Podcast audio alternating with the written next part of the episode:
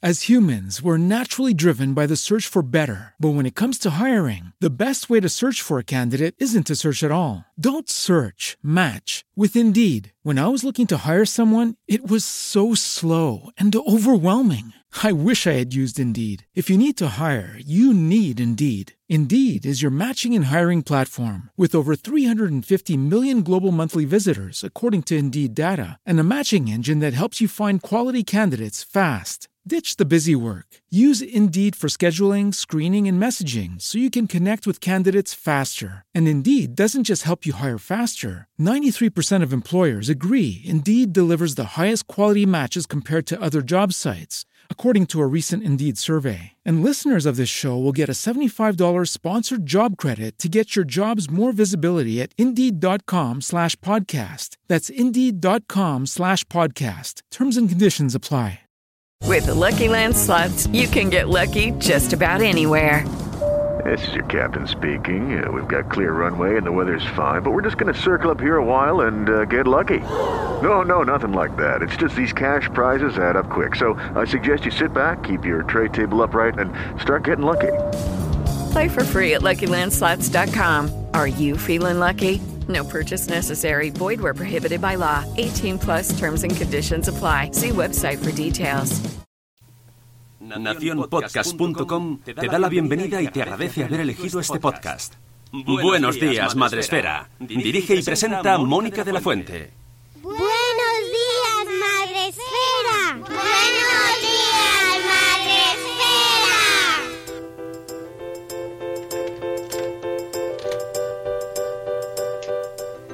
Buenos días, Madre Esfera. Hola amigos, buenos días, bienvenidos un día más al podcast de la comunidad de Madresfera. Ya sabéis, el podcast de los bloggers, creadores de contenido sobre crianza, que os acompañamos, bueno, pues en esta versión en audio e imagen, porque también nos podéis ver a través de Facebook Live y de YouTube en directo. Os acompañamos eh, cada día que estamos aquí, los lunes, miércoles y viernes, pero hoy es martes, os aviso, para que no os liéis con temas interesantes, con temas de actualidad como el que nos ocupa hoy. Hoy estoy acompañada por Benjamín Ballesteros. Buenos días, Benjamín. Muy buenos días, ¿cómo estáis? Director de operaciones de Fundación ANAR. Director de programas, efectivamente. De, de programas. Fundación ANAR, sí. Eh, que además sé que estáis ahora hasta arriba, ¿verdad? Sí, sí, sí. Bueno, siempre estamos, la verdad, en la Fundación ANAR con una actividad frenética, pero la realidad es que durante estos días de, del confinamiento y ahora también en todo lo eso de la vuelta a la normalidad estamos totalmente desbordados, vamos, eh, como un auténtico tsunami. No de sé trabajo. si es una buena noticia o una mala noticia, la verdad. Pero bueno, ahora lo iremos analizando. Eh, recordaros que podéis escucharnos a través del podcast de Spreaker en directo, donde tenemos ya a Mami Stars Blog y a Vanessa Pérez, que nos dan los buenos días, a través de Facebook Live, de la página de Madresfera y a través de YouTube. O sea, que estamos por muchos canales. Hoy hemos pedido que entrase con nosotros eh, Benjamín para poder hablar de, las, del último, de la última nota de prensa que han, que han publicado, de las últimas consideraciones que han publicado sobre, bueno, pues todo esto que estamos viviendo. Benjamín, que mm, eh, no tengo ni siquiera palabras para describir. Bueno, hemos, eh, hemos utilizado muchísimas palabras para hablar del confinamiento, pero sobre todo nos preocupa muchísimo aquí en Madresfera cómo ha afectado este confinamiento a los más pequeños a nuestros menores, a nuestra infancia, que se ha dicho mucho que, bueno, no pasa nada, los, los pequeños son muy flexibles, se adaptan a todo y lo superarán. Pero, ¿esto es así? Bueno, la realidad es que depende un poco también de a lo que se tienen se tengan que adaptar, ¿no? Eh, Una cosa es vivir el confinamiento que hemos vivido todos en familias protectoras, es decir, hay que decir que la inmensa mayoría de las familias en España protegen a sus hijos, ¿eh? pero en realidad la Fundación ANAR, como sabéis, es una fundación de ayuda a niños, niñas y adolescentes que están en situación de riesgo ¿eh? y lo hace a través de sus diferentes servicios, el teléfono de ayuda Es un, servicio totalmente gratuito, confidencial, anónimo, en el que se ponen en contacto con nosotros para contarnos cualquier problemática que les pueda afectar en sus vidas. Además de eso, tenemos el chat ANAR, que durante estos días de confinamiento ha sido especialmente útil porque de forma totalmente silenciosa nos ha permitido entrar dentro de sus casas donde ellos nos estaban solicitando ayuda y contándonos los problemas que, que les estaban afectando. Entonces, ¿qué nos hemos encontrado? Pues nos hemos encontrado con que, por desgracia, pues son muchísimas las peticiones de ayuda. Tengo que deciros que en este periodo de confinamiento han sido más de 11.000 las peticiones de ayuda que nosotros hemos tenido de toda España y que eh, cuando tú preguntas si es fácil para los niños niñas adaptarse a, a, esto, pues que decirte que más de la mitad de esos casos, más de la mitad, el 52%, eran por violencia ejercida en cualquiera de sus formas. De entre ellas, el principal motivo es la violencia física. Nos parece que la violencia física es algo que ya se ha desterrado, que no está formando parte de nuestro país, que la gente no, tolera la violencia física, pero esto no es la realidad.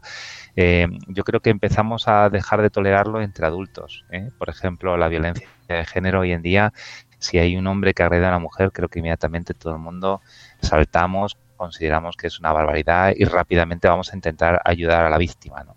Pero, ¿qué ocurre con los niños? Eh, pues lo que ocurre con los niños es que la gente cree que tiene derecho a seguir pegándoles, cree que para corregirles, para educarles correctamente deben de hacerlo. Hay gente que considera que es una buena práctica ¿eh? y lo malo es que no estamos hablando de un cachete, estamos hablando de que ANAR, cuando una psicóloga que está al otro lado de la línea, si una psicóloga experta con años de experiencia que tiene una formación específica en materia de infancia, hace la valoración de que se trata de un maltrato. Estamos hablando de niños que tienen moratones, que tienen golpes, marcas, que tienen a veces hasta fractura de huesos. Es decir, unas realidades que son tremendas. Insisto, es el principal motivo de la violencia que hemos recibido de, de peticiones de ayuda de ellos durante este confinamiento. El segundo motivo tiene que ver con el maltrato psicológico. Maltratos psicológicos que se están produciendo a diario que eh, además eh, pues en ese momento no había ninguna posibilidad de escape. Mm, pensemos en esas personalidades violentas, ¿eh? un padre agresor, una madre agresora, que durante todo el día estaban metidos en casa con la frustración de a lo mejor llevar a cabo teletrabajo o con y la sensación de tengo que estar cuidando todo el día de los niños, los niños además con las dificultades de que les mandaban tareas y tenían que desarrollarlas y no sabían cómo afrontarlas y pedían ayuda a sus padres.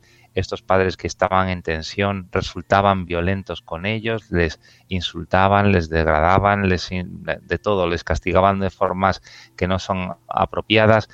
Y, y bueno, pues al final tenemos un maltrato psicológico constante durante muchos días sin ni siquiera una posibilidad de desahogo hay una cosa muy interesante. Yo, Mónica, perdóname, porque yo hablo, hablo, hablo, cuento, y tú me, tú me, interrumpes cuando lo consideres sí, sí, adecuado. No te preocupes, pero es que escucharte es tan interesante, Benjamín, así que yo, mm, yo te escucho con todo. Estoy interesadísima. Sí, es que en ANAR tenemos la verdad muchísimo que contar eh, porque decimos que somos la voz de los niños y niñas que hablan con nosotros porque son ellos los que nos cuentan lo que está pasando, ¿no? ¿no? Y nosotros luego lo que tenemos es un centro de estudios que nos permite elaborar estadísticas para devolver a la sociedad lo que nos están contando, ¿no? Entonces, os hablaba del maltrato psicológico como un fenómeno grave que, que también además existe una permisividad muy alta porque la gente ni siquiera identifica que se trata de maltrato. ¿eh? Muchas personas creen que también lo mismo gritar a un niño, eh, insultarlo, eh, castigarlo permanentemente de forma desproporcionada, son pautas de nuevo educativas que, bueno, porque algo habrá que hacer con los niños. Efectivamente, hay que hacer, hay que aprender, no es fácil educar de maneras no violentas. Otro de los problemas, tercero, el más, a mí, vamos, te diría por la, por la circunstancia también eh, que supone el hecho de no poder escapar durante este periodo ha sido el abuso sexual. O sea, ¿cómo podemos tener un porcentaje tan alto de casos de abuso sexual durante el confinamiento, donde el propio padre biológico es el principal abusador? ¿no? Es decir, estamos hablando de, de, que, no sé, si alguien se puede poner en la piel de esa niña, de ese niño que está siendo víctima a diario y encima sin posibilidad de escape. El, el colegio, los centros escolares son un, freno muy importante para estas cosas, porque digamos que, que, para pegar a un niño, para maltratarlo, para abusarlo, eh, saben que al día siguiente va a ir al colegio y claro, no pueden tampoco estar faltando, pueden aparecer marcas, el niño puede hablar. Ahora mismo, de forma totalmente impune, hemos visto casos muy graves de, de chicos que llegaban, incluso cuando se pusieron en contacto con nosotros, un porcentaje demasiado alto, estaban incluso pensando en terminar con su vida, ¿no? Esto no, o sea, yo creo que es lo peor, ¿no? Cuando un ser humano llega a ese punto en el que eh, piensa que la única solución que hay para sus problemas es terminar con su vida. Sabéis que desde un punto de vista psicológico siempre decimos que eso no es solución, que no se tiene que pensar en ello, pero desde luego sin duda nos tiene que ayudar a darnos cuenta del grado de desesperación con el que muchos lo han vivido.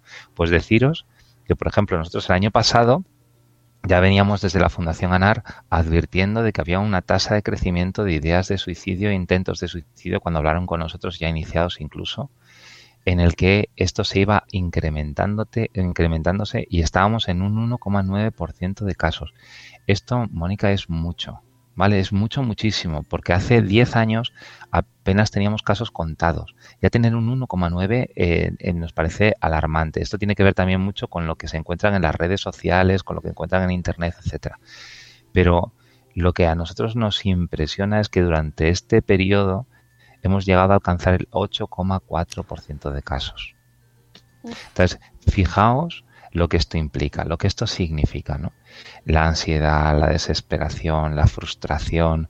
Eh, muchos niños ya hablando con nosotros, sobre todo adolescentes, eh, con situaciones de duelo, eh, con mucho miedo, con soledad, miedo a qué le pueda pasar a ellos mismos, pero también a familiares cercanos. Durante el coronavirus ha habido gente que ha fallecido a su alrededor, una abuela que ha fallecido, un padre que estaba ingresado, una madre que estaba. Entonces, imaginad para el mundo de un niño, en función de la edad que, estuviese hablando con nosotros, eh, la enorme preocupación que también podía suponer.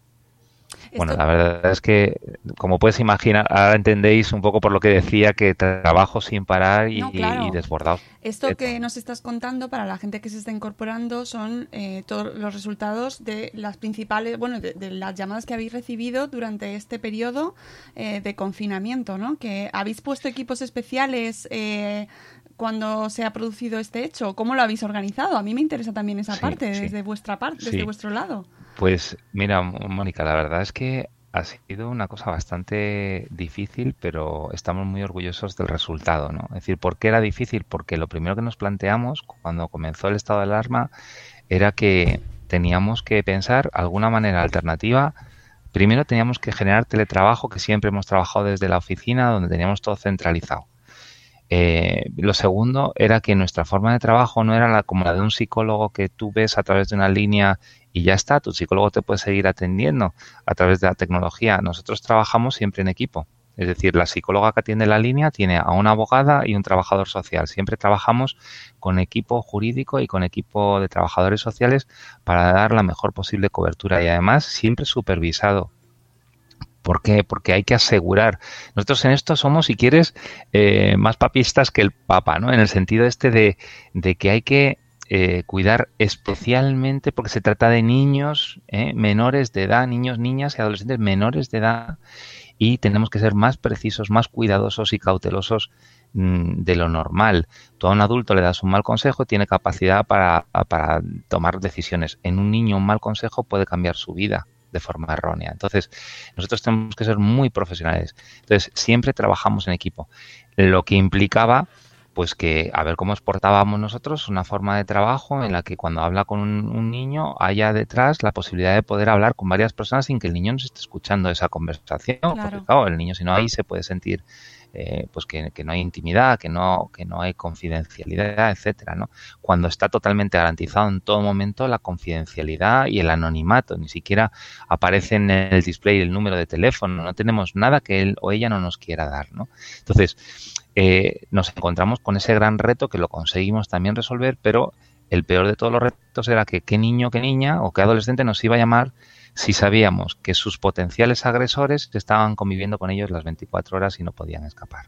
Es decir, eh, ¿no se pondrían en riesgo si hablaban con nosotros en ese momento? Pensemos que la inmensa mayoría de la gente no vive en el Palacio de Buckingham. La mayoría de las personas vivimos en un pisito normal, 70-80 metros, estamos ahí metidos 3, 5 personas, dependiendo de un poco de las familias. Y, claro, esto implicaba el que, el que, bueno, pues las paredes son de papel, ¿eh? se escucha todo. Eh, ¿Cómo puedes eh, poner? Entonces, un teléfono nuestra actividad principal. Nosotros estamos en Mónica en una media de 1.200 llamadas atendidas diariamente de toda España eh, habitualmente. Ese es el volumen de trabajo que hace ANAR cada día. ¿Cómo íbamos a hacer un teletrabajo sabiendo que poníamos en riesgo a los niños? Entonces, ahí pensamos en el chat. El chat fue la solución eh, el chat es una forma totalmente silenciosa. Habíamos arrancado con ayuda del Ministerio y con la eh, Fundación La Caixa hace un tiempo eh, de forma tenue, pero ya pensando incluso en, cosas muy sofisticadas que en este momento nos han permitido alcanzar el éxito, es decir, en cosas como, por ejemplo, que se produjese un autoborrado en el lado de la víctima, es decir, sin que el niño haga nada, Simplemente cuando habla con nosotros, su texto se va borrando. De manera en la que si era sorprendido por su agresor, pues el agresor no pueda saber qué es lo que ha hablado con nosotros. Nos ponía, nos daba mucho miedo eh, que, esto pudiese ocurrir, ¿no? Pensábamos en un caso de acoso escolar, en un caso, pues eso, de un padre, y ahora durante el confinamiento sabíamos que la tecnología iba a ser la clave porque todos los centros escolares iban a tener eh, medios telemáticos para poder dar la formación, con lo cual un móvil, una tablet, un ordenador iban a tener acceso a ello. Entonces el chat ha sido la clave, porque de forma totalmente silenciosa podían estar al lado de su agresor contándonos cualquier problema y si alguien le quitaba el teléfono eh, o alguien le quitaba el ordenador, ahí no aparecía nada, de nada. ¿eh? Así es que te puedes imaginar lo importante que ha sido para empezar a sacar a la luz y para poder evitar casos muy, muy graves. Porque nosotros trabajamos de manera, como te decía, en equipo. Y tenemos tres niveles de trabajo para que os hagáis una idea. El primer nivel es el psicólogo, la psicóloga experta en infancia que atiende la línea. ¿Vale? Esta psicóloga o este psicólogo lo que va a hacer es que eh, escucha y trata de buscar una solución conjunta con el menor de edad que habla con nosotros a ese problema que se nos esté planteando. Cuando ese menor no tiene recursos suficientes, va a tratar de apoyarlo en su recurso natural, que es la familia. ¿vale? Pero cuando la familia no es protectora, es decir, cuando es la propia familia la que agrede, entonces pasamos al segundo nivel, que es nivel de derivación a recursos. Para eso están los trabajadores sociales. Nosotros tenemos un equipo de trabajadores sociales que lo que hace es actualizar constantemente una guía de recursos que es de toda España, de todos los rincones de España, en todos los los tipos de recursos que puedan existir, porque nos pueden consultar por cualquier problemática, tenemos que saber indicarles dónde, cómo e incluso hacer en un momento determinado una derivación. ¿eh? La propia trabajadora social se puede poner en contacto con la trabajadora social de servicios municipales y explicarle lo que está ocurriendo para que sepan de esa situación, para que conozcan, incluso hace un informe y se lo emite para que lo conozcan y se intervenga de la forma. Y el tercer nivel es esa intervención. La intervención ya es cuando hablamos de situaciones graves, de emergencia, en la que tenemos un convenio con fuerzas y cuerpos de seguridad del Estado, con policía y guardia civil, para que atiendan inmediatamente nuestra llamada, también con los servicios de emergencia 112, en el que cuando ANAR llama, inmediatamente y mientras que estamos hablando en todo momento con ese menor de edad, vamos a conseguir que la ayuda se haga efectiva y podamos salvar una vida, por ejemplo, en un caso de, de suicidio. Eh, yo creo que habrá mucha gente, Benjamín y yo misma, eh, que no estás acostumbrado a esta realidad y no sabes que eso ocurre. ¿no? Habrá muchas familias que obviamente en una situación entre comillas normal esa, eh, ni siquiera sabes que eso se puede producir, pero a mí me, parece interesantísimo que nos lo cuentes todo lo que hay detrás y cómo funciona porque esta realidad está pasando, porque esto está pasando, lamentablemente. Sí.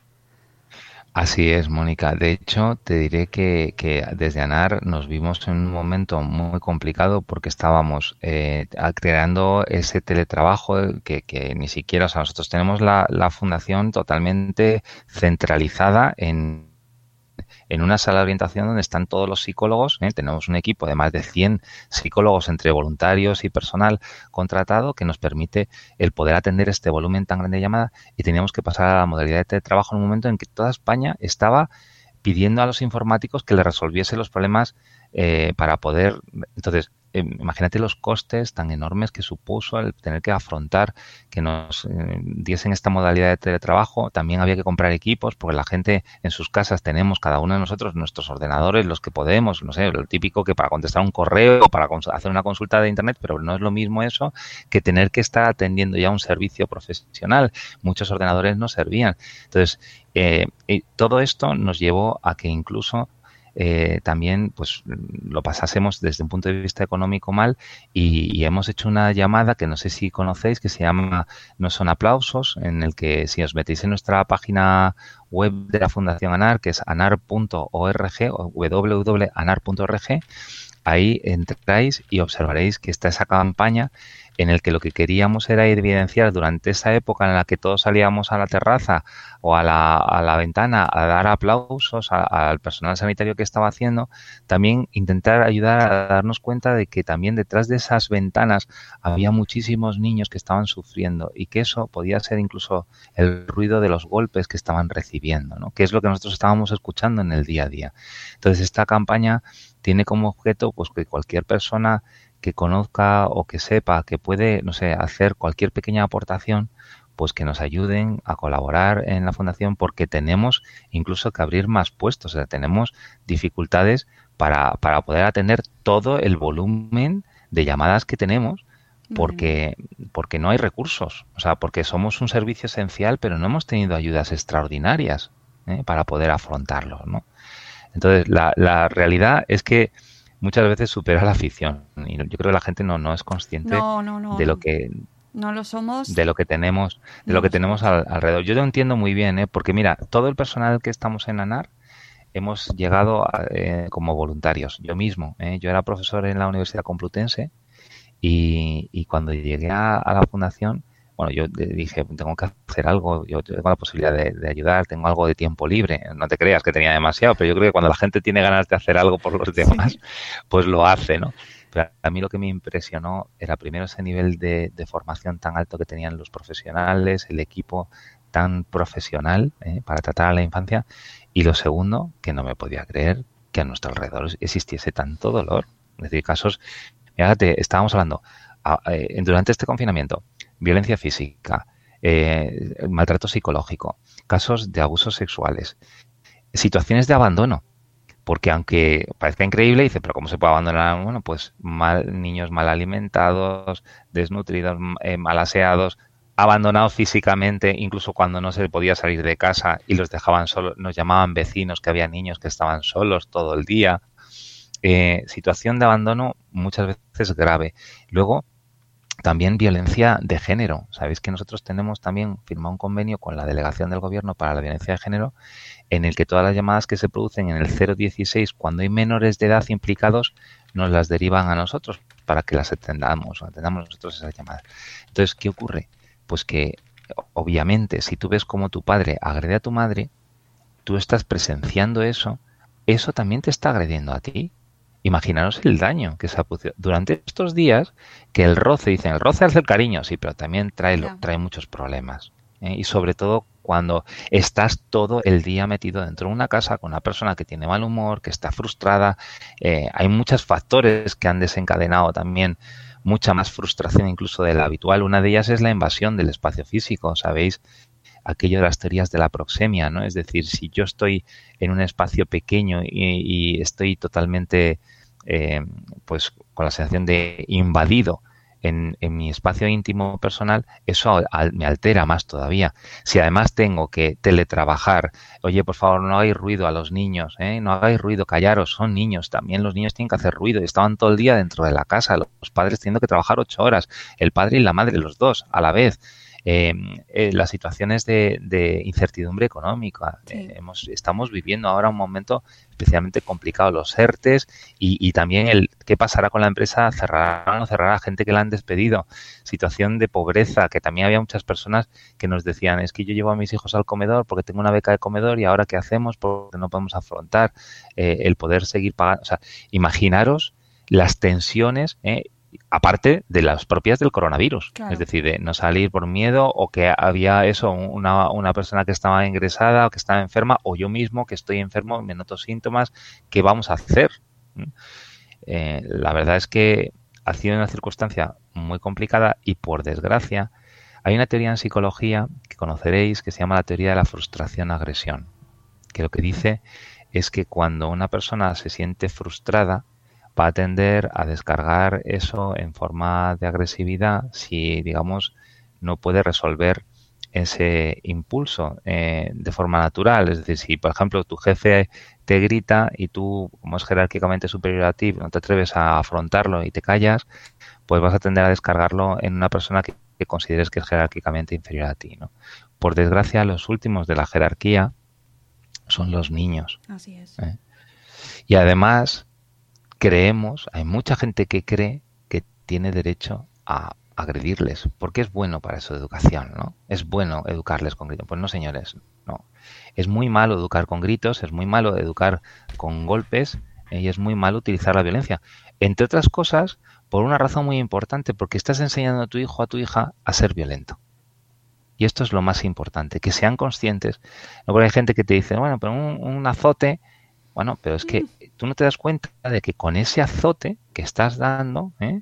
en el que dice, no le estoy haciendo daño, no, pero le estás haciendo otro daño, que es que, psicológicamente le enseñas que la violencia puede ser utilizada para conseguir algo. Exactamente. Y los niños y las niñas, algunas veces, Mónica, algunas veces, hacen lo que nosotros les decimos, pero lo que casi siempre van a hacer es lo que nosotros hacemos. Luego cuando la gente dice, no entiendo por qué este niño es violento, no entiendo por qué actúa de esta manera, bueno, pues, pues eh, hay que fijarnos un poco más en nuestros comportamientos y no justificar ese tipo de violencia porque ahí es donde viene todo. Claro, y además es que vosotros lo veis directamente las consecuencias, ¿no? Y veis casos eh, inimaginables, seguro, por la gran mayoría de nuestra audiencia, que estamos en nuestra zona de confort, en nuestro, nuestra casita aquí, casi saliendo del confinamiento. Sí, no, nuestra mayor preocupación es irnos, es si nos vamos a ir de vacaciones o dónde vamos a ir. Pero bueno, ya ha terminado el cole, bueno, más, a bien, más, pero es que lo que hay ahí eso. Mm, ¿Sabes qué pasa? Además, Mónica, que, que, vuestra audiencia está seguro compuesta en su inmensa mayoría por padres y madres que son protectores. Es decir, nos pasa también en ANAR que cuando vamos a dar formación a los centros escolares, que sabéis que tenemos un programa que se dedica precisamente a hacer escuela de padres y madres, eh, que se dedica a dar formación contra el bullying, de forma, o sea, con diferentes temáticas, ¿no? Violencia de género, etcétera. Muchas veces las personas que asisten son las que de verdad están implicadas, las que están preocupadas, las que quieren hacerlo bien. Entonces, estoy convencido, ¿eh? y además eh, que lo sepáis, que es mi opinión sobre vuestra audiencia, que a los que nos estéis escuchando ¿eh? desde la Fundación ANAR, que sois buenos padres. Estoy convencido de que lo sois, porque si no, no estaríais escuchando esto. Yo lo firmo eso. Y, pero por desgracia, hay debajo de este, de este mundo, de este primer, mal llamado primer mundo, tenemos un inframundo que no conocemos y que ANAR está todo el día trabajando en él, ¿eh? en el que te das cuenta de, esto, de, esa violencia, de, esta, de esas agresiones. Y no solo eso, sino también de los graves problemas que afectan a los menores. ¿no? Yo os decía hace un ratito, pues esto, el, el caso, por ejemplo, de, de, las autolesiones, de, perdón, de los intentos de suicidio, pero por ejemplo, las autolesiones es otro tema que también ha crecido enormemente, ¿no? Que utilizan las autolesiones como una forma de autorregulación emocional, también de pertenencia a grupos como puedan ser los emos o los góticos, que es una señal de identidad para algunos. Otros también tienen mucho que ver con, como, digo, con la información que se recibe en Internet, en el que se justifican ese tipo de prácticas, ¿no? Y se explica incluso dando eh, procedimiento explicando cómo llevarlo a cabo. Eh, otras preocupaciones también muy serias durante este tiempo eran la depresión, la tristeza, el sentimiento de sentirse solos, eh, porque ahora hay una cosa que, los psicólogos llamamos la soledad acompañada, ¿no? que es esa sensación de que estoy en casa, estoy rodeado de personas, pero realmente qué relación tengo yo con esas personas si cada uno de ellos están con una pantalla. ¿Estamos solos o estamos acompañados? ¿no? La sensación que tienen los padres es los niños están bien, porque los están viendo, pero cuidado, ¿sabemos lo que están haciendo? ¿Con quién están hablando? Porque también hemos seguido recibiendo un porcentaje importante de llamadas de casos de niñas que sufrían grooming, por ejemplo. Sabéis que el grooming es un fenómeno en el que lo que se produce es que hay una persona que es adulta que está tratando de abusar sexualmente de, de un menor de edad, en el que se hace pasar por otro menor inicialmente y durante este proceso, este periodo de tiempo que han estado tantas horas solos, pues lo que han estado trabajando es la, la fase de cebo. ¿eh? El cebo es pues que se hacen con ellos, se ganan su, se granjean su amistad. Entonces pueden estar hasta tres, cuatro meses perfectamente haciéndose amigos, hablando diario, con otra identidad falsa, con una fotografía de, de, otro joven que no son ellos, etcétera, hasta que consiguen algún tipo de información, alguna imagen de contenido sexual. En el momento en el que ya eso ocurre una vez que ellos ya pertenecen a sus redes sociales y han confiado tanto en ellos como para incluirles dentro de su grupo, incluso muchos de ellos los sienten como grandes amigos porque ya llevan tres meses hablando todos los días, ¿no? Pues en ese momento ya meten, eh, empiezan el proceso de extorsión, ¿no? Que dicen, como tengo estas imágenes tuyas, si no quieres eh, que yo las publique en tus redes sociales o que se las enseñe a todo el mundo, ahora tienes que hacer esto otro. Y luego ya van creando más material y a partir del momento en el que ya eh, ya creen que tienen lo suficiente como para poder generar la extorsión definitiva, les dicen vamos a quedar en tal sitio a tal hora, no se lo cuentes a nadie y se produce el abuso sexual. ¿no? El fin último es conseguir abuso. O, por ejemplo, los casos de, acoso escolar eh, a través de, la, de, las redes, porque el ciberbullying, que le llaman así, es un fenómeno que no ha dejado de, de suceder durante este, durante este confinamiento. ¿no? porque ellos seguían en sus redes sociales y claro, los niños, niñas que están sufriendo acoso escolar, pues ahora ya no descansan cuando no están yendo al colegio, están en la intimidad de su cuarto, en su habitación, siguen sufriendo ciber, ¿no? Y, otras formas de extorsión que también hemos estado recibiendo. Entonces, también para los padres y madres, pues hay que tener, o sea, hay que ser cauteloso. Es verdad que ahora ha sido muy difícil y además muchos de ellos te decían, pero ¿qué puedo hacer? Si, si estamos solos, tenemos que teletrabajar. Eh, les, en el colegio solamente les ponen tareas, les entretienen como mucho una hora, pero luego les ponen una serie de tareas que tenemos que ser nosotros los que les tenemos que ayudar a resolverlas.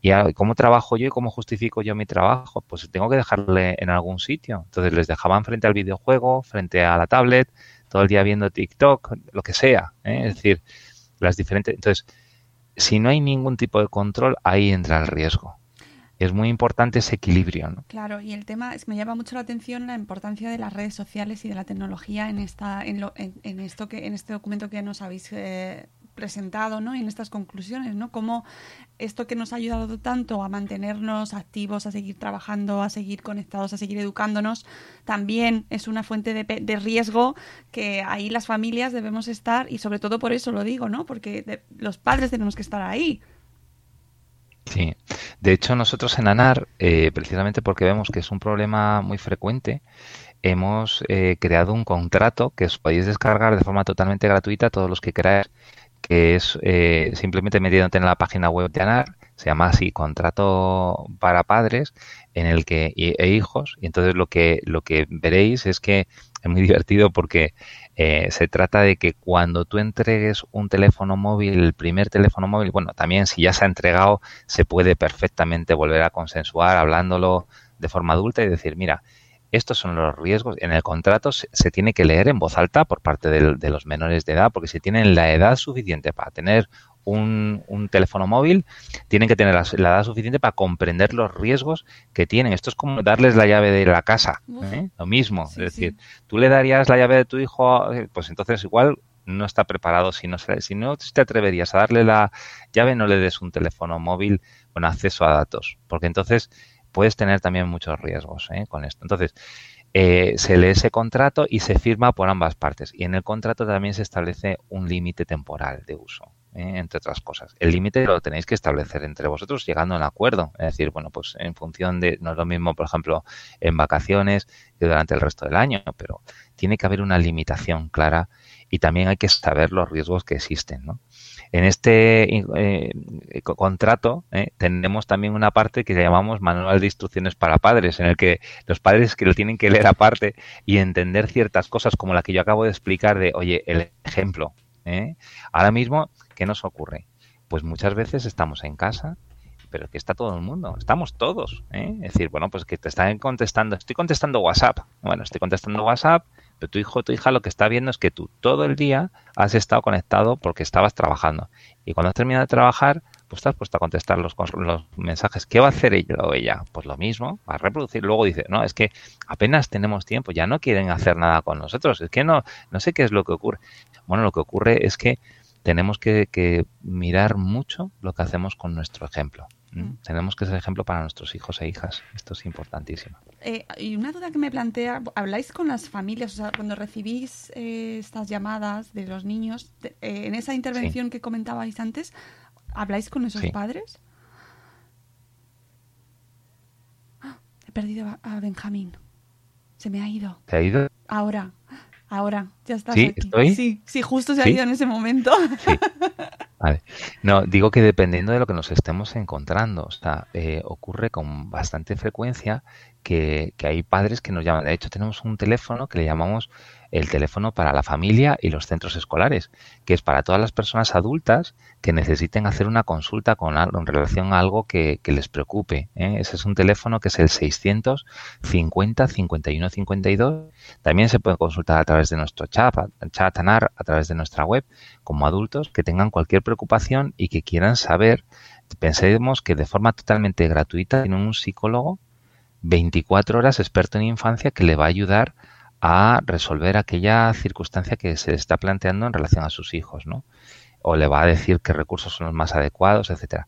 Pero cuando estamos hablando de casos en los que los padres y las madres ya están agrediendo físicamente, digamos que ahí nosotros lo que tenemos que hacer es siempre una derivación para que los servicios sociales municipales investiguen esa situación y si hay una agresión inmediata o una situación de emergencia, para que sea la policía, la Guardia Civil se ponga a disposición judicial. Un padre que abusa sexualmente de uno de sus hijos, lo primero que tiene que afrontar el hecho de que lo que ha hecho es un tema muy grave y que tiene obviamente que responder ante la justicia. Y hay que poner a salvo a ese menor, no vamos a dialogar, que esto es una cosa o sea, muy grave y hay que cortarlo de forma inmediata.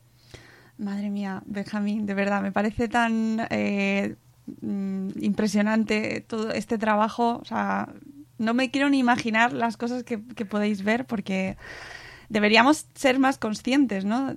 Todos en general, para poder poner, para, para ser conscientes y proteger entre todos a, esta infancia, que al final es una responsabilidad de todos. En, en el informe que habéis presentado, o sea, nos, nos eh, habláis de los problemas psicológicos que se esperan o que prevéis o que puede, que muy probablemente van a aumentar y que es una lista, mm, Benjamín, mm, un poco, pues mm, dolorosa, dolorosamente grande. Sí.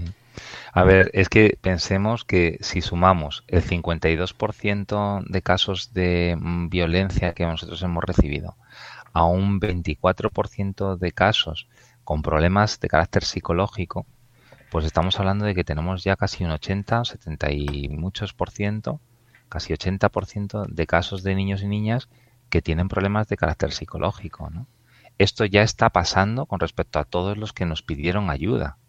Entonces, aparte de eso, ¿qué es lo que nosotros pensamos que, que, puede, que, puede, estar ya empezando a pasar? Es decir, en el momento en el que llegásemos a la nueva normalidad y salgamos a la calle, ¿qué es lo que nos vamos a encontrar? Pues mira, niños que, lo han pasado mal, porque han sufrido toda esta violencia, porque desde un punto de vista psicológico están mal, niños que eh, tienen depresión, que tienen tristeza, con mucha ansiedad. También eh, haber eh, bastantes adolescentes y niños también que están reproduciendo modelos de comportamiento que son un poco obsesivos porque la propia sociedad, si te das cuenta, con el tema de las pautas de higiene nos hemos obsesivado, nos hemos hecho un poco neuróticos, más neuróticos, ¿no? Ahora hay un neuroticismo casi colectivo ¿eh? en el que todo el mundo estamos, pues eso, justificando y además es que es que tenemos que hacerlo, ¿eh? que el lavado de manos, el no tener contacto. Entonces, cuando esto se, se, pasa a un grado patológico, pues estamos hablando de un TOC, trastorno obsesivo compulsivo, personas que acaban eh, creyendo que ya prácticamente cualquier cosa les va a contagiar, que están limpiando todo con lejía, que tienen las manos con heridas. Entonces, muchas veces esos comportamientos se aprenden y se reproducen también de nuevo por parte de los menores y los, adolescentes que están en los entornos. Y esto pues está provocando que aumenten esas tendencias. Por otro lado, otra cosa que también vemos es que se llama trastorno de angustia con agorafobia, que es el, ese, como pánico a salir a la calle, ¿no? Eh, pánico a salir a la calle porque estoy perdiendo ese, esa protección que me proporciona el hogar, ¿no? Eh, cuando hemos estado en el confinamiento nos hemos justificado durante tres meses del porqué de ese comportamiento de seguir en casa y de hecho seguimos en casa teletrabajando la mayoría, ¿no? Entonces, eh, ¿Por qué? Pues porque es necesario, porque todavía existe un riesgo enorme que se llama COVID, que está ahí fuera, que nos podemos todos contagiar y que se trata de salvar la vida. Entonces, cuando uno mentalmente llega a esa situación en la que está convencido o convencida de que eh, el riesgo está fuera, ahora pasar a salir a la calle no es tan fácil. Hay muchas personas que han interiorizado el temor enorme porque el riesgo está fuera y fuera de lo que llaman el, síndrome de la cabaña, ¿no? Que, bueno, ahí hay opiniones a favor y en contra, pero en el fondo, en el fondo lo que ocurre es eso, es decir, si yo estoy dentro de mi casa, estoy protegido, o eso cree, porque ya sabéis que además, luego desde un punto de vista estadístico eso no es así. La inmensa mayoría de las situaciones de riesgo que suceden en la vida de las personas es, pasa más dentro de casa. ¿eh? Es decir, incluso existen estadísticas del Instituto Nacional de Estadística que demuestran que la mayoría de los comportamientos donde la gente acaba falleciendo, pues es dentro de, la esfera. Lo que pasa que como estamos acostumbrados a vivir todos los días dentro de nuestra casa, pues no nos damos cuenta de que el riesgo puede estar ahí. no queremos tampoco pensarlo. Más, más, es mejor no pensarlo, efectivamente, es mejor no pensarlo. Entonces, eso es otro tema también. Eh, por otro lado, también el tema de la hipocondria, ¿eh? que, que también eh, os podéis imaginar, ¿no? Es decir, con esto de las enfermedades y con el coronavirus además tiene una característica que es especial para la hipocondria. ¿eh? Y es que si os dais cuenta, todo, o sea, tiene 10 millones de síntomas. O sea, yo, yo, yo creo que todos en algún momento nos pensamos si lo podíamos llegar a tener, porque incluso no siendo demasiado hipocondríacos, porque eh, que si tienes unas heriditas en la piel, ah, eso puede ser. Eh, que si tienes eh, pues síntomas de, de, cualquiera de los síntomas del resfriado, pues eso también puede ser. pues si tienes fiebre, pues si tienes, claro, entonces casi prácticamente cualquier cosa que te pase, ¿eh? me ha salido un grano, puede ser puede ser COVID, claro. Entonces, eh, esto, esto, claro, para, para una persona que tenga una cierta tendencia a la hipocondria, pues se exacerba, aumenta, y claro, ahora lo están pasando realmente mal estas personas, porque no es fácil ahora asumir pues que tienes que salir a la calle y, tener que intentar llegar a una vida normal. Luego estas personas sufren enormemente con estas cuando no somos especialmente estrictos a la hora de ponernos la, la mascarilla, o de llevar eh, el gel, hidrogel o de mantener la distancia de seguridad porque porque sufren, porque están ellos con una tensión interna muy grande y, y entonces al ver que alguien no está cumpliendo con lo que es cívico, pues eh, interiormente todavía aumenta más su ansiedad, se dispara y pueden llegar a agredir incluso, ¿no? Porque, porque están sufriendo. ¿eh? Por otro lado, eh, bueno, es que hay un, como tú decías, es una gran lista, pero por ejemplo, otra de las cosas que, veíamos es el tema de la adicción a la tecnología. ¿Por qué? Pues porque han pasado nuestros adolescentes y los niños muchas horas con el consentimiento de sus padres metidos eh, en casa, eh, pues eso, con el Fortnite, con el, con el TikTok, con lo que sea, con cualquier red social y si tú pasas muchas horas, ya sabemos que a nivel neurofisiológico también nuestro cerebro va generando una serie de sustancias que producen adicción y existe una adicción muy fuerte a la tecnología. La tenemos en mucha, eh, en un grado bastante alto también los adultos. Hombre, ¿eh? claro. O sea, tú quítate ahora el teléfono móvil y pasa un día sin él. A ver cuántos somos capaces de resistir esa prueba, ¿eh? sin tener síndrome de abstinencia, ¿eh?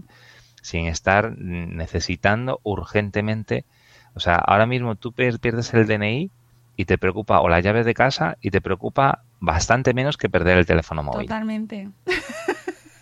Porque tenemos toda la vida en el móvil, ¿eh? todo, ¿eh? se está convirtiendo en una... Entonces, la adicción a la tecnología es un gran problema que ahora vamos a ver eh, las consecuencias de ello, porque además nos viene el verano. Si todavía estuviésemos que dices, bueno, ahora los niños van a volver al colegio, vuelven otra vez a establecer una serie de pautas, Claro. de horarios, etcétera, donde hay una restricción de este uso, pues pasarán el síndrome de abstinencia dentro de clase, los pobres profesores tendrían que soportar esas tensiones, pero ahora los padres siguen traba- seguimos trabajando, los niños está- siguen estando solos, siguen sin ir al, al colegio, solo que encima ahora ya no tienen una obligación, con lo cual va a aumentar todavía más, ¿eh? si quieres, este, Qué este bien. problema de la adicción. No suena bien, ¿verdad? No suena bien, pero esta es, esta es la realidad que, que, que mucha gente No, le no, va a acompañar mucha- durante este día. Sinceramente estamos muy preocupados, yo creo que prácticamente todas las familias, porque al final tampoco tenemos una gran opción a nuestro alcance. Es decir, los padres tenemos que seguir trabajando, los campamentos de verano no están, eh, no hay, no existen tantos como en otras ocasiones, las medidas de seguridad no lo están permitiendo, los colegios están cerrados y no tenemos muchas soluciones. Eso es así. Y ese es el otro, otro de los grandes problemas, ¿no? Es decir, que, que muchas, de hecho, también por eso en ANAR, inmediatamente que empezó el confinamiento y empezó esta situación, empezamos a dar consejos y normas, cosas que podían ayudar a, a los padres y madres a que cuando eh, en un momento determinado sepan cómo hacer, pues que tengan alternativas, ¿no? porque es verdad que hay que tratar de crearlas, crearlas. Y de hecho también hemos estado, yo he estado teniendo la suerte de, de que eh, desde- nos pidieron en el Congreso de los Diputados que compareciésemos para explicarles qué pensábamos con relación a- al tema de la desescalada eh, para beneficiar a los menores. Y, y porque estábamos siendo los que estábamos atendiendo a, a los Claro. niños, niñas desde toda España. Y entonces, eh, la verdad es que tuve la suerte de poder explicarles esto. ¿Eh? Una de las cosas que pedimos es que de forma inmediata, primero que los niños tienen que estar situados en, en, digamos, en el eje principal en el caso de, de crear esta, o sea, para la desescalada y, no, y que no queden olvidados, porque los niños, como no votan, pues normalmente ¿eh? no son tan tenidos en cuenta, Nada. ¿vale? Y luego, otra cosa que necesitábamos es que se aprobase esa, esa ley de infancia, que sabéis que se ha aprobado y que, y que lleva 13 años gestándose y que fue una idea original de la Fundación ANAR que tuvimos la suerte de plantear a través de la plataforma de organizaciones de infancia, que es una plataforma en la que estamos todas las organizaciones y que entre todas las organizaciones hemos impulsado. ¿eh? Y como digo, 13 años de trabajo que han dado su fruto ahora y que por fin se ha aprobado esta ley de protección eh, contra la violencia a la infancia. Y otra de las cosas era esto, lo del tema de la conciliación que se tiene que revisar. Es que no puede ser que los, los padres estemos trabajando en casa con los hijos a cargo, que, que estemos todo el día con ellos y que no existan medidas para, o sea, pero ¿qué podemos hacer? Si es que imaginemos esas familias que tienen, que a lo mejor nos esté escuchando alguno de vosotros, que, que tenéis niños pequeñitos y dices, pero, pero si es que es, es que es imposible con, con un bebé, ¿cómo te puedes tú apañar con un bebé y estar haciendo teletrabajo? Si es que, si es que necesitas ayuda, ¿no? Y pedíamos que, que, que de forma inmediata se reconcilie, o sea, el tema de la conciliación que se tiene que legislar de una manera totalmente distinta ahora, por lo menos durante este proceso, y las empresas tienen que facilitar la conciliación porque lo que no puede ser es que los dos padres trabajen en el mismo horario y los niños estén abandonados todo el día. Entonces, si tú tienes niños a cargo, pues o que sean dos, imaginemos las familias monoparentales Claro. que sí, sí. solamente hay una persona que está atendiendo a sus hijos. Entonces, ¿cómo, cómo, o sea, o tiene ayudas o esto es totalmente inviable? ¿eh? Como tú decías, oye, lo de los campamentos, lo pedíamos, porque en aquel momento no se sabía, que por favor que, que se activasen los campamentos, que los niños tienen que poder salir a la calle Claro. y que se tienen que poder, o sea, y, y las escuelas, que, que si por razones de la pandemia, finalmente, cuando volvamos en septiembre, no pudiésemos ir, ojalá y no ocurra, ¿eh? no pudiesen ir presencial a los centros escolares cuando las medidas que se adopten y, demás, pues que por lo menos desde educación se garantice un horario lectivo y que la formación se da eh, completa eh, porque hay muchos padres que no tienen conocimiento ni tienen por qué saber cómo ayudar a sus hijos. Yo me viene mi hijo como un papá, tengo que hacer una integral, una derivada, pero bueno, ¿eso qué era? ¿Sabes? A mí háblame del inconsciente. pero ¿y cuántas personas hay? ¿Cuántas personas hay que no tienen, es que no tienen que saberlo? O sea, hay muchos padres que están dando lo mejor que pueden a sus hijos, pero no tienen esos conocimientos. Entonces, para eso está eh, el sistema educativo. Entonces, el sistema educativo no puede ser que mandemos tareas a nuestros hijos y que ya se las apañen ellos para resolver.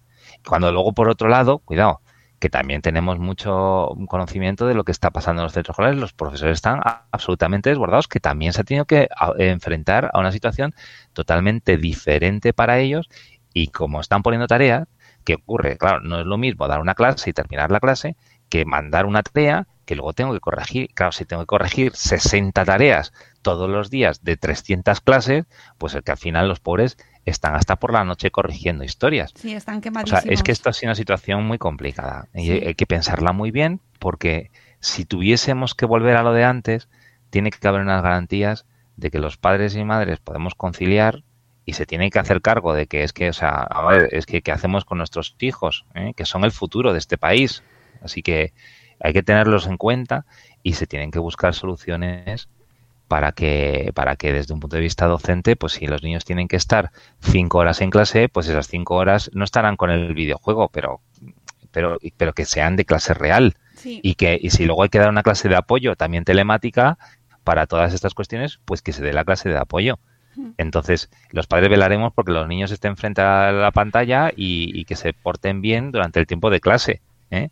que bastante es ya pero, pero no todo lo demás. Y, además es que estamos todos quemados, las familias, los profesores, los, equipos directivos, pero los que le pagan realmente el pato eh, son los niños, porque al final no, no han recibido todos y no ha sido de manera equitativa la misma educación y no lo ha sido, y esto es una cuestión que sabemos de sobra, o sea que, que, al final los que lo pagan son los niños, eso más luego la falta de conciliación, los padres estamos agobiados, nos sentimos culpables, y, también se paga con la infancia. Y también se paga, y también se paga porque si tú tienes, eh, pues que has tenido a tu madre o a tu abuela que ha fallecido o que está muy grave en el hospital porque tiene COVID y encima tienes todos estos problemas, o sea, al final es que tú no tienes esa ya capacidad para pensar, estás fatal. ¿Entiendes? Entre la preocupación, la tensión, el, el trabajo, los problemas de todo se acumula y lo que hablábamos antes, se descarga sobre los más pequeños, ¿no? Entonces esto, y ya hablando del tema de rendimiento, es otro problema psicológico que anticipamos, ¿no? Es decir, ¿por qué? Pues porque no, sé, no es que Ana no es que tenga la, bola mágica, no somos rapel, ¿eh? no tenemos la capacidad para adivinar el futuro. Lo que sí sabemos es que hay una alta probabilidad de que hay cosas que van a pasar. Entonces, si ahora mismo este año eh, los adolescentes, vamos a pensar en los adolescentes aunque bueno, da igual la generación que sea y los años que se tengan, ¿no? Pero imaginemos un adolescente que está en segundo de la ESO, tercero de la ESO. ¿Qué pasa el año que viene? Pues bueno, vamos a encontrar con que este año hemos perdido la mitad del curso. La realidad es que habrán aprobado, han pasado la materia, han hecho trabajo, pero el conocimiento no lo han adquirido. Al año que viene, los estudiantes, digamos, que tienen mejor rendimiento, con mucho esfuerzo se van a poner al día pero los que ya fuesen un poco así renqueando, tenemos un problema muy serio, porque no se les está dando una oportunidad real. Ahora mismo van a tener que hacer dos, un año y medio o dos años en uno. Veremos cómo afecta esto, esto del confinamiento en el rendimiento escolar cuando empiece el curso que viene. Esto pinta, pinta regular. Nosotros precisamente sobre educación hablamos mucho aquí también en Madresfera porque, claro, es que es un tema que nos preocupa muchísimo, ¿no? Y, en este confinamiento ha sido uno de, las, de los grandes temas también, ¿no? La educación y eso, y en muchos casos la carencia de, esas horas dedicadas a la educación porque no se ha podido, por lo que sea. Bueno, pues, pues Benjamín, podría estar hablando contigo. Mm, sí horas, eh, realmente. y yo con vosotros, porque está muy a gusto, de verdad. Me alegro un montón. Volveremos seguro, seguro, porque eh, me parece súper necesario hablar con vosotros y que nos tengáis al tanto y que nos contéis lo que vais, porque es que realmente no todo el mundo es consciente, en serio. O sea, eh, incluso nosotros, siendo familias preocupadas, eh, no somos conscientes realmente de lo que hay ahí, con lo cual esperamos que de esta manera también la gente sea un poco más consciente, se visibilice, se, sea, se, sepan los recursos que tenéis, que tenéis un montón de recursos a, nuestra disposición, ¿no? Y se conozcan. Totalmente gratuitos, anónimos, confidenciales, así somos, ¿no? Esta es nuestra naturaleza. Lo único que también te digo, y os agradezco muchísimo, Mónica, este espacio que nos habéis dado, y, también a los oyentes, ¿no? El que en algún momento determinado, de verdad, eh, si alguno de vosotros puede aportar, aunque sea mínimamente esto, de pedirse me da fatal, es una cosa que no sé hacer, yo soy psicólogo, pero os digo que la necesidad tan enorme que tenemos, o sea, lo que vivimos es con angustia. Y te digo, la, fíjate, es, es triste que un psicólogo tenga que tener angustia, pero cuando tú estás viendo que estás atendiendo una llamada, pero tienes cinco en espera y no tienes recursos suficientes para poder atenderlos todos, eso es tremendo, porque dices, estoy salvando a una persona que está mal y tengo que tener el tiempo que sea necesario pero lo que no puede pasar es que nos falten los recursos para poder atenderles a todos. ¿no? Mm. Y por ahí es por donde os eh, pido que lo que podáis hacer, aunque sea una aportación muy pequeñita, ¿eh? Ana os lo agradece enormemente. Llamamiento hecho a toda nuestra audiencia que compartáis, que compartáis todos los recursos y que, por supuesto todo lo que podamos ayudar, pues bienvenido sea. Y me parece increíble que no tengáis recursos eh, estatales a, tope, a saco, que os estén protegiendo y apoyando cuando al final estáis protegiendo a los más pequeños. Me parece, vamos, tenemos ayudas, pero son totalmente escasas y, como decía antes, no han sido extraordinarias. Y en cambio nosotros sí que de forma extraordinaria nos hemos adaptado y nos hemos vuelto locos para llegar a estar donde, y lo que hemos y digo que estamos orgullosos, totalmente orgullosos, porque al final hemos sido capaces de entrar donde nadie podía, ¿eh? en sus casas cuando ellos nos necesitaban. Pues muchas gracias, enhorabuena a todo el equipo. Desde aquí lo que, hazlo llegar a todos, extensivo a todos vosotros. Y muchísimas gracias por habernos acompañado y contarnos, eh, bueno, pues estas conclusiones que os hemos dejado en link en nuestro programa para que podáis leerlo, para que podáis compartirlo y que, y que se difunda mucho y que estemos todos pendientes de la salud mental de nuestros pequeños, ¿no? Incluso aunque parezca que están fenomenal, bueno, pues que estemos pendientes porque este periodo nos ha afectado a todos y los más pequeños, bueno, pues lo viven con mucha intensidad también. Así que que estemos pendientes de la salud mental, amigos, no nos olvidemos de la salud mental. Gracias, Benjamín, de verdad, un placer hablar contigo. Un placer. Aunque sea, aunque sea con estos temas. De, temas como estos, sí. Pero bueno, la verdad que sí. bueno, yo, yo le hago la lectura positiva, ¿sabes? Es decir, sé que ha sido, cualquiera que esté escuchando dice, madre mía, qué mal está está todo y encima que cantidad de problemas y demás, porque hemos hablado de eso. Pero ahora pensemos en el otro lado, es decir, cuántas vidas estamos salvando, cuántas personas estamos ayudando y qué suerte y qué habría pasado que con esa lectura nos quedamos en ANAR, ¿no? Muchas veces pensamos, ¿qué sería de todos estos niños si ANAR no existiese, ¿no? Así es que, bueno, pues con esa satisfacción nos quedamos. Pues amigos, eh, con ese, con esa, esa sensación positiva y que estamos cambiando cosas y que, y que el cachete no educa, ¿eh? Para que quede ahí también de mensaje y que los niños son personas, amigos, que hay que decirlo mucho, tienen todos sus derechos. Nosotros nos vamos, volvemos mañana y seguimos hablando de violencia en la infancia porque hablamos de acoso escolar con el libro con Emilio Tresgallo, que es psicólogo también pedagogo y que nos va a hablar de su libro precisamente sobre este tema de acoso escolar, así que mañana seguimos. Nosotros aquí metidos en, en la en este tema no salimos. amigos, nos vamos, mañana volvemos a las 10 de la mañana. Os queremos mucho. Adiós. Uh, no, este no es. Este. Aquí.